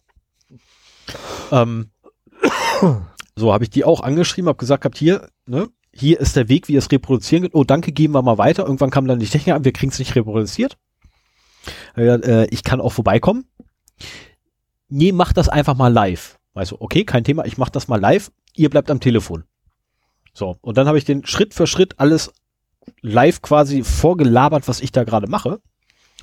Und äh, dann so, ja, äh, das wäre schön, wenn das dann ne, so mindestens drei, vier Wochen mal so unter Verschluss mal so, nee.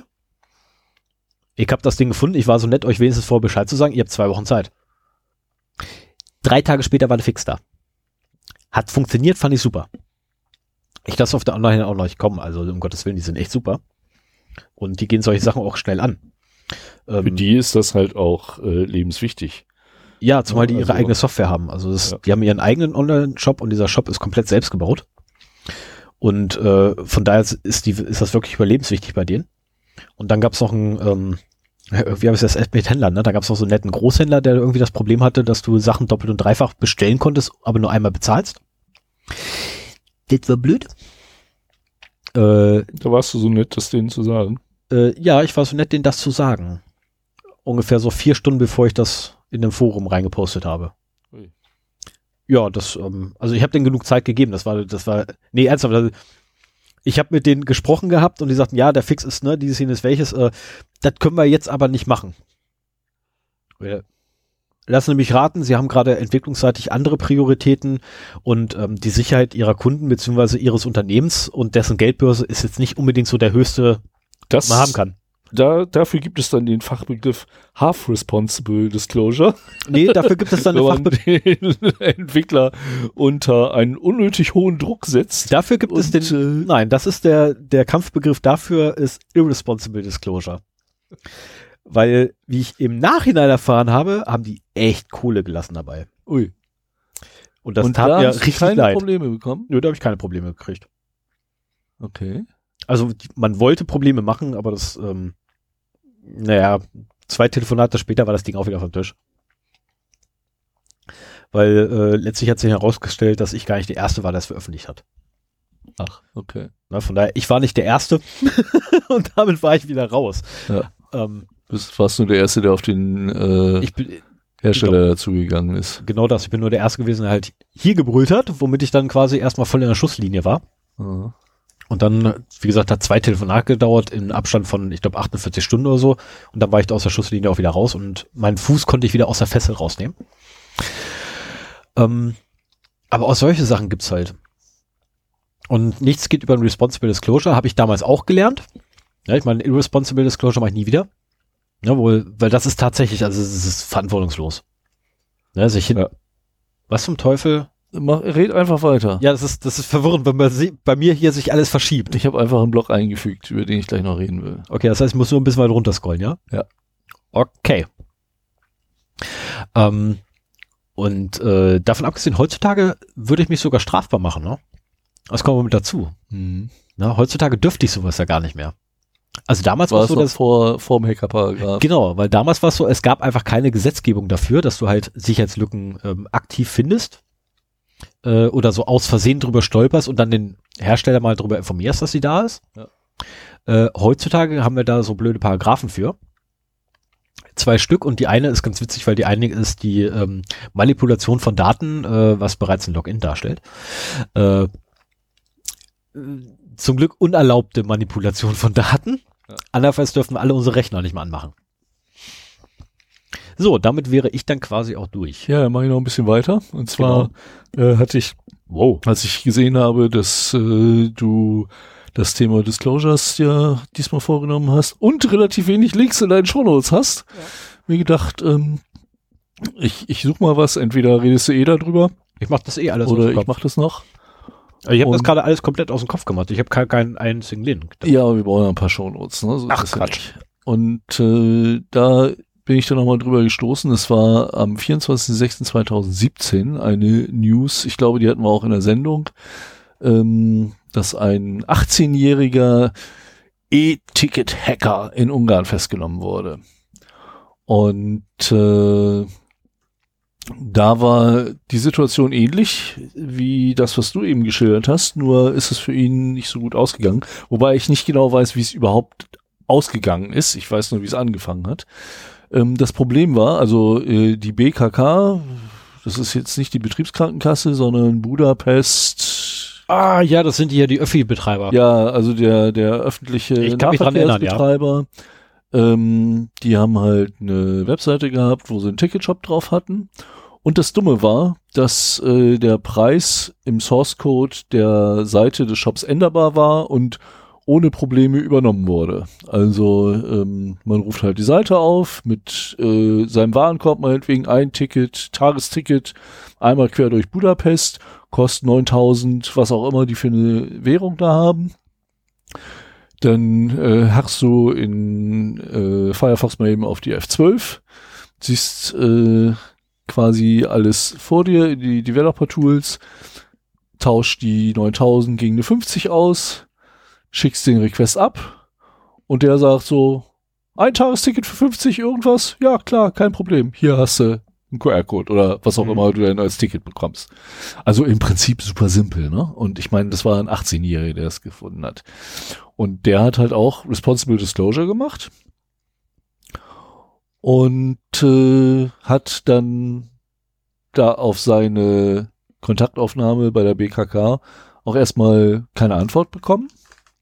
Aber einen Tag später ritt die Polizei bei ihm ein. Was Und mal passieren kann. äh, die haben ihn halt angezeigt, haben erstens bekannt gegeben, dass sie einen Hacker gefangen haben und zweitens, äh, dass ihre Webseiten perfectly safe wären. Genau, weil sie haben ja einen Hacker gefangen.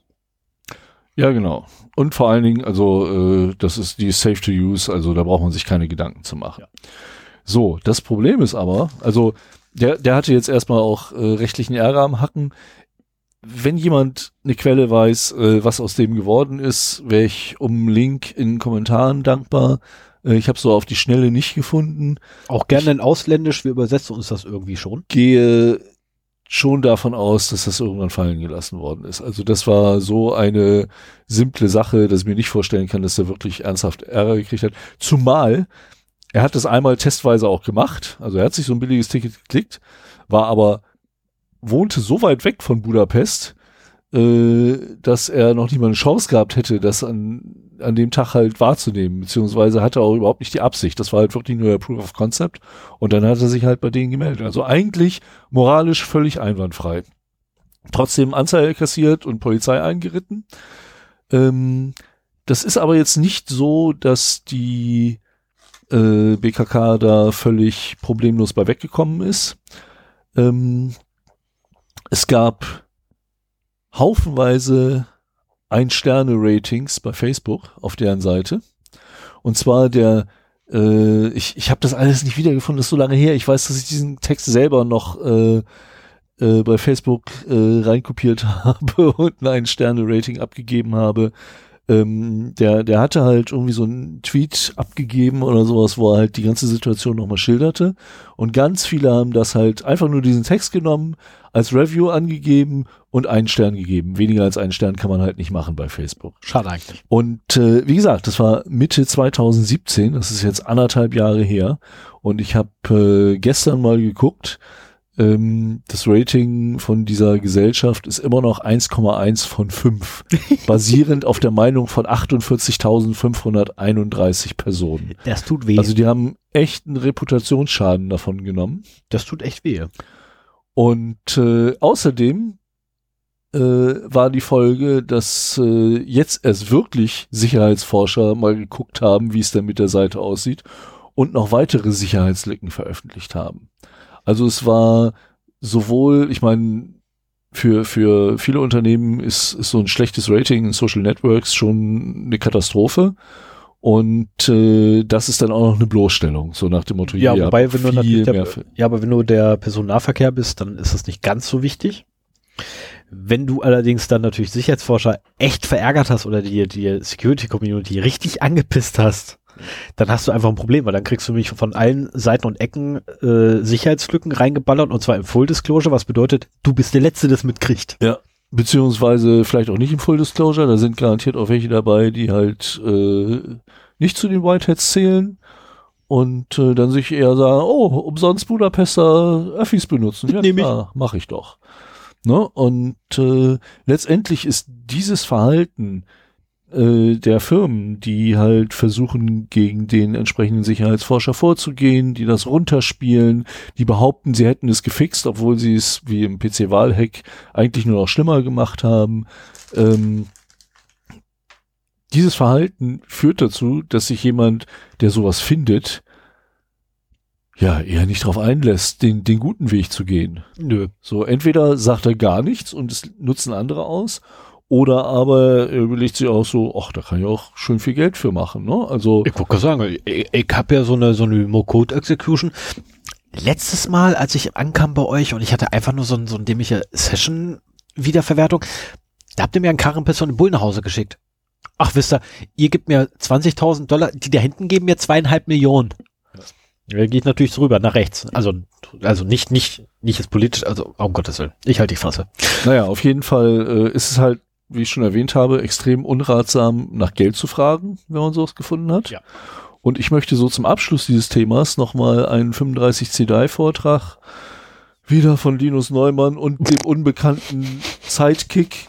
Boah, jetzt Äh, reizt es, guck ein ich nach. unbekannter Sidekick, aber warte mal, vielleicht habe ich das noch auf hier, dann kann ich. Nein, das ist der falsche. Ich muss jetzt mal hier. Thorsten Schröder. Ja, okay. Danke. Ähm, du kannst alles hacken, du darfst dich nur nicht erwischen lassen. Das ist so eine Einführung in OPSEC, Operational Security. Ähm, wenn man sich auf die Suche nach solchen Schwachstellen begibt, ähm, Wie man sich am besten selber schützt. ja, und dass es eben auch ratsam ist, da äh, die richtigen Kontakte zu suchen und im Prinzip, wenn man vorher schon auf den Seiten unterwegs war und in quasi im Klartext, also mit, mit seinem normalen Browser vielleicht bei dem Aus oder beim Finden der Lücke in den Logs steht, dass es nicht so, dass es dann auch nichts mehr bringt, wenn man dann über Tor oder VPN seine äh, IP-Adresse verschleiert oder sowas, sondern da kann man halt wirklich äh, dann in den Logs nachsehen, so von wegen, ah ja, hier, da kommt jemand von Tor und nutzt die Lücke aus. Und jetzt gucken wir mal die, die drei Stunden davor, oh, guck mal, da war ja noch einer, diesmal unter einer nicht verschleierten, nicht Tor-IP-Adresse, ähm, Den holen wir uns. den holen wir uns, ne? Und dann hat man nämlich genau das Problem. Also wenn ihr wirklich ähm, auf solche Sicherheitslücken stoßt, holt euch fachkundige äh, Hilfe ein, wie man das wirklich macht. Es ist, also ich würde, ich habe noch nichts. Doch. Nee, ich weiß gar nicht. Habe ich? Egal, ich habe auf jeden Fall noch nichts disclosed. Und äh, ich würde es auch nicht ohne die Hilfe von Leuten machen, die sowas schon mal gemacht haben, um eben rechtliche Risiken wirklich auszuschließen. Genau. Ich würde es vielleicht über meinen Arbeitgeber machen äh, und schauen, dass der halt dann mich da juristisch abfedert, also wenn er dazu bereit ist. Ähm, oder halt Hilfe beim CCC oder anderen Organisationen suchen. Ähm, nicht alleine machen. Gerade wenn man sich mit einer großen Firma anlegt, Ja. kann man auch reingetrickst werden. Ne? Ich meine, dann, dann kriegt man irgend, wird man irgendwie äh, in einem Gespräch dazu gebracht, doch nach Geld zu fragen. Also, dass man nicht das Gefühl hat, dass man es selber war, aber im Gedächtnisprotokoll aller anderen Anwesenden steht plötzlich und dann wollte er Geld haben Mhm. und äh, dann ist man eben doch wegen Erpressung dran und so weiter. Und äh, insofern äh, Responsible Disclosure ist eine feine Sache, aber nicht ohne Hilfe. Also niemals respons responsible versuchen zu disclosen, wenn man nicht irgendwie jemanden dabei hat, wie, wie du schon richtig gesagt hast, der es halt schon mal mindestens einmal gemacht hat. Erfolgreich im Idealfall. Ja. Ja, weil es gibt auch welche, die das unerfolgreich machen.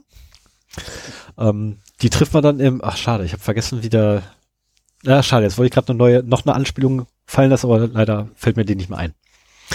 Ähm, jeweils, wenn man irgendwie an die Öffentlichkeit oder veröffentlichen will, wenn man da irgendwie eine Sicherheitslücke gefunden hat. Äh, der beste Weg ist erstmal, sich jemand zu suchen, der einem hilft, der sich mit sowas auskennt. Und der zweite Schritt, den man dann machen sollte, ist, sich erstmal rechtlichen Beistand schon mal zu organisieren, weil den wird man definitiv brauchen. Mhm. Also zumindest ist immer damit zu rechnen, dass man den braucht. Äh, ich habe das auch schon gehabt, dass ich den brauchte aus Versehen. Passiert und es war, ich war sehr dankbar, dass ich ihn hatte. Ähm, gut, mein rechtlicher Beistand ist mitten in meinem Freundeskreis drin, von der passt er schon. Und noch zusätzlich in meiner Familie, aber man ist dann doch ein bisschen beruhigter auf einmal. Ne? Kommt so ein Schreiben ins Haus und so, oh, Anzeige, äh, was? Weil wegen ne, Cyberkriminalität und so. Sie wissen ja Cyber, Cyber. Und äh, Das braucht man nicht. genau, das braucht man einfach nicht. Das will man auch nicht haben. Zumal, wenn das wirklich durchkommt, das sieht echt scheiße im Lebenslauf aus. Ähm, Habe ich da nicht zu, drinstehen zum Glück. Äh, so, damit wäre ich jetzt aber wirklich endgültig durch. Ja, ich denke auch. Schnell das letzte Kritz, Stück Lakritze. So, Wie dann. das letzte, hast du mir nichts übrig gelassen? Nein, für mich jetzt gerade, von dem So. zumindest hier. Ich habe dir noch drei Stück übrig gelassen. Nein. Super. ja, ich fand nett. Ich sehe hier zu, dass ich nicht irgendwie ständig rumschmatze und für den Preis, dass ich nur noch drei Lakritze abkriege. Das sind jetzt meine hier, verdammt.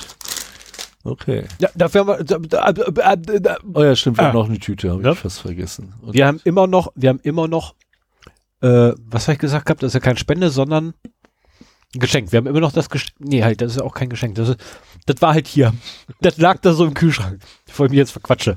Am Ende muss ich noch, am Ende muss ich noch Steuererklärung mit einer scheiß Lakritztüte machen. Mm. So, Feedback ganz schnell vor, zur letzten Sendung. Ich habe, wir haben die letzte Sendung veröffentlicht am, Gott, welcher Tag war es? Donnerstag? Was Donnerstag oder Mittwoch? Donnerstag oder. Freitag, das war relativ spät. Warum willst du das wissen? Ähm, ich habe den Samstag darauf einen Anruf gekriegt. Aha.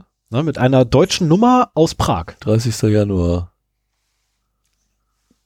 Von deinen Podcast-Kumpels da, oder was? Äh, einer. ähm, wir haben einen Anruf gekriegt aus Prag und äh, uns wurde gesagt, ähm, oder mir wurde gesagt, dass wir eine echt schöne Folge aufgenommen hatten. Ähm, und man sich sehr darüber gefreut hatte. Und in den höchsten Tönen gelobt. Warum habe ich das Gefühl, dass da gleich ein Aber kommt? Ja, da kommt gleich aber. nee, ähm, ernsthaft, also Ford hat mich angerufen und äh, er nahm es sehr positiv, dass wir auf sein Feedback eingegangen sind oder beziehungsweise dass ich auf sein Feedback gehört habe, was er per Twitter abgelassen hat, nämlich dass Hunde einfach zu viel waren. Ähm, hat auch ein, zwei negative Punkte wieder gehabt, oder das ist negative Punkte, Verbesserungsvorschläge, die ich hoffe jetzt umgesetzt zu haben. Ähm, aber an sich eigentlich war echt positiv, also durchgängig. Und dann sind wir leider wieder abgeschwiffen im privates Gespräch. Weshalb nicht mehr ganz so viel von den Worten, die er verwendet ist, übrig geblieben ist. Aber war gut, war gut. Ähm, liebster Ford, wenn du das hörst, ich danke dir vielmals für das Telefonat. Es war super, kannst auch gerne wieder anrufen. Aber Äh, nur, wenn du uns lobst. Genau, nur wenn du uns lobst oder, oder wenn du Sven beleidigst. Solltest du Sven beleidigen wollen, schick mir vorher Ja, bitte noch eine Nachricht, damit ich dich auch, damit ich das Gespräch aufnehmen kann. Dies, diesmal habe ich es verdient. ja. Oh, lass es aufhören, der Hund hat schon wieder gefurzt. Ich Das stimmt doch gar nicht. Doch, Nein. doch. Der liegt mit dem Arsch näher an mir als an dir, deswegen kriege ich das immer früher mit. Los. Ja, ist ja gut, hör mal auf. Ah, ist ja gut, Verdammt. Menschenskinders, ey. Das mit Meine dem, da, so, das mit dem Feedback- Studiohund fing so süß an, ey. Ja. Feedback auf Feedback von Ford. Ah, nee, Feedback auf Feedback nenne ich einfach die Marke. So, Okay. dann setze ich jetzt noch eine neue. Bist du bereit? Ach so, so schnell Bist willst du- du jetzt aufhören? Ja, äh, Ja, du willst aufhören, also muss ich, jetzt, ich muss nur noch eine Marke setzen dafür zum Aufhören. Alles klar. Nee, wir haben ja auch alles Ich, gesagt. ich was muss ja nur wissen, wann ich die. Marke setzen muss. Deswegen, also Wie, wie viel Zeit haben wir? 1,33. Wow. Unter, deutlich unter zwei Stunden. Wir sind die Kings. Ja, wir schaffen's. ja. Ich kann auch mal eine Aussicht geben. Das nächste Thema gehört ja wieder mir und äh, ich habe mir mal so Verschlüsselung vorgenommen. Nicht in der Tiefe, wie Stefan das gerne macht, sondern in der Breite, wie ich das gerne mache. Welchen Und, Algorithmus oder äh, allgemein? Allgemein. Allgemein, oh, das wird schön. Ja, genau. Und da, Das wird schön. Da suche ich auch gleich nochmal, aha, da suche ich noch was raus für. ja, mach das. Okay. Viel Spaß. Dann sehen wir uns in wahrscheinlich zwei Wochen. Vielleicht auch, vielleicht sogar diesmal schon in einer Woche wieder. Wir wollen mal wieder ein bisschen nach vorne rutschen im Monat. Sind ein bisschen äh, durch die Zeitprobleme nach hinten gekommen. Und das Ja. ist immer schön, wenn man irgendwie in der ersten und in der dritten Woche aufnimmt. Richtig, weil bisschen Äh, wenn man dann mal nämlich irgendwie in Zeitprobleme kommt, kann man noch mal eine Woche nach hinten rutschen. Und da wir das. schon die Woche hinten sind, müssen wir irgendwie zusehen, dass wir wieder mal nach vorne kommen hier. Genau. So, von daher, Alles klar. Äh, ich setze Marke und sag schon mal Tschüss, Adios, bye, Shalom und ne, wie auch immer. Alles klar. Und ich hoffe, ich habe jetzt keinen beleidigt. Bye. Tschüss.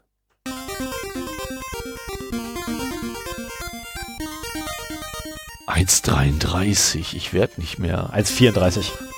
Ja gut, jetzt noch vier Minuten Outro. Sehr aber geil. So kurz war er noch nie. Ja. Können Ja, wir gleich noch die nächste Folge aufnehmen. Ich wollte gerade sagen, ja, aber das Thema, ja, aber das Thema halt ähm, Disclosure-Methodiken ist halt auch nicht so ergiebig.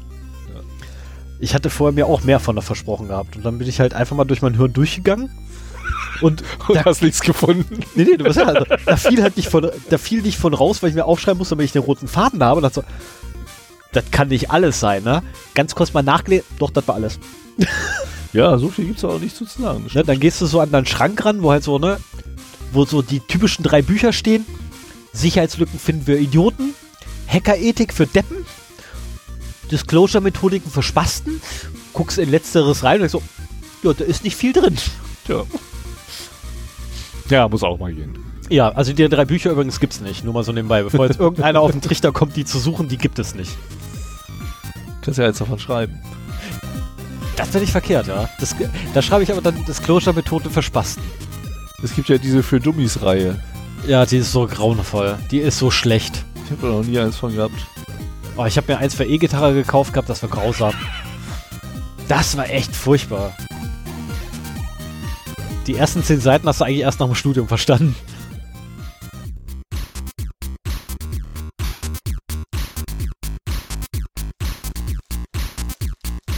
So, jetzt will ich aber hier die richtige Lakritze. Nicht hier so einen weibischen Kram da, den du da futterst. Oder ist es männlicher? Ich Was- die lecker. Was ist das Abfälligere? Wenn es weibische Lakritze oder männliche Lakritze ist? Was ist abfälliger? Schreibt es in die da, Kommentare. Da setze ich mich zu sehr in die Nesseln, wenn ich da jetzt drauf antworte. Schreibt es in die Kommentare, was abfälliger ist.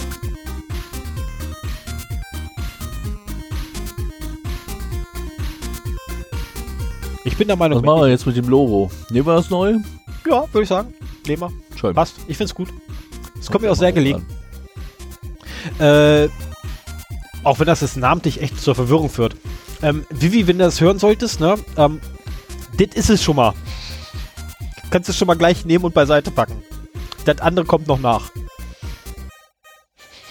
Hä? Was? Nix. Geht nur um dein Weihnachtsgeschenk. Das stresst mich jetzt, dass ich Nö. zehn Monate lang weiß, dass ich von dir ein Weihnachtsgeschenk bekomme. Endlich. Endlich schaffe ich es auch mal. Ich werde wieder. mich jetzt auch auf die Suche nach einem für dich begeben. Und ich weiß ja, wie neugierig du bist, wenn du ein Geschenk bekommst.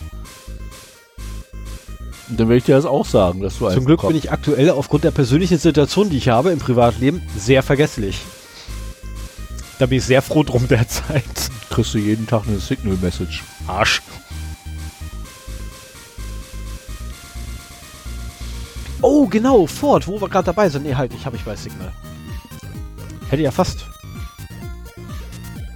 Ähm, Ford, aber ich bin der Meinung, du hast den Danny bei Signal. Das wäre nett, wenn du mir dem mal die Kontaktdaten zukommen lassen könntest. Das wäre super. Danke dir. Jetzt hört doch eh kein Schwein mehr zu.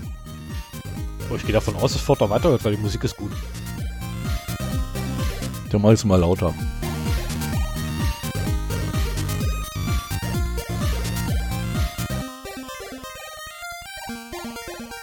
Halb neun, was machen wir mit dem angebrochenen Abend? Der Hund muss raus. Ja, muss er wirklich. Wobei ich es ehrlich gesagt nicht verstehe, der war vorhin. Inklusive dem. Ja. Also Mascha furzt immer, wenn sie sich entspannt. Seit wann entspannt der im Wohnzimmer? Du siehst doch, wie entspannt er da liegt. Unter dem Küchentisch könnte ich verstehen, dass er entspannt ist. Aber im Wohnzimmer? Naja, das sind jetzt nicht die Probleme, mit der sich unsere Hörer noch rumschlagen. Nee, müssen. das stimmt, ja, das, das stimmt. Ähm, Wir gehen jetzt den Hund auslüften. Macht's gut. nee, erstmal, erstmal gehe ich jetzt äh, woanders hin, weil das muss ganz dringend jetzt erstmal raus. Alles klar, bis dann. Bye. Tschüss. Ciao.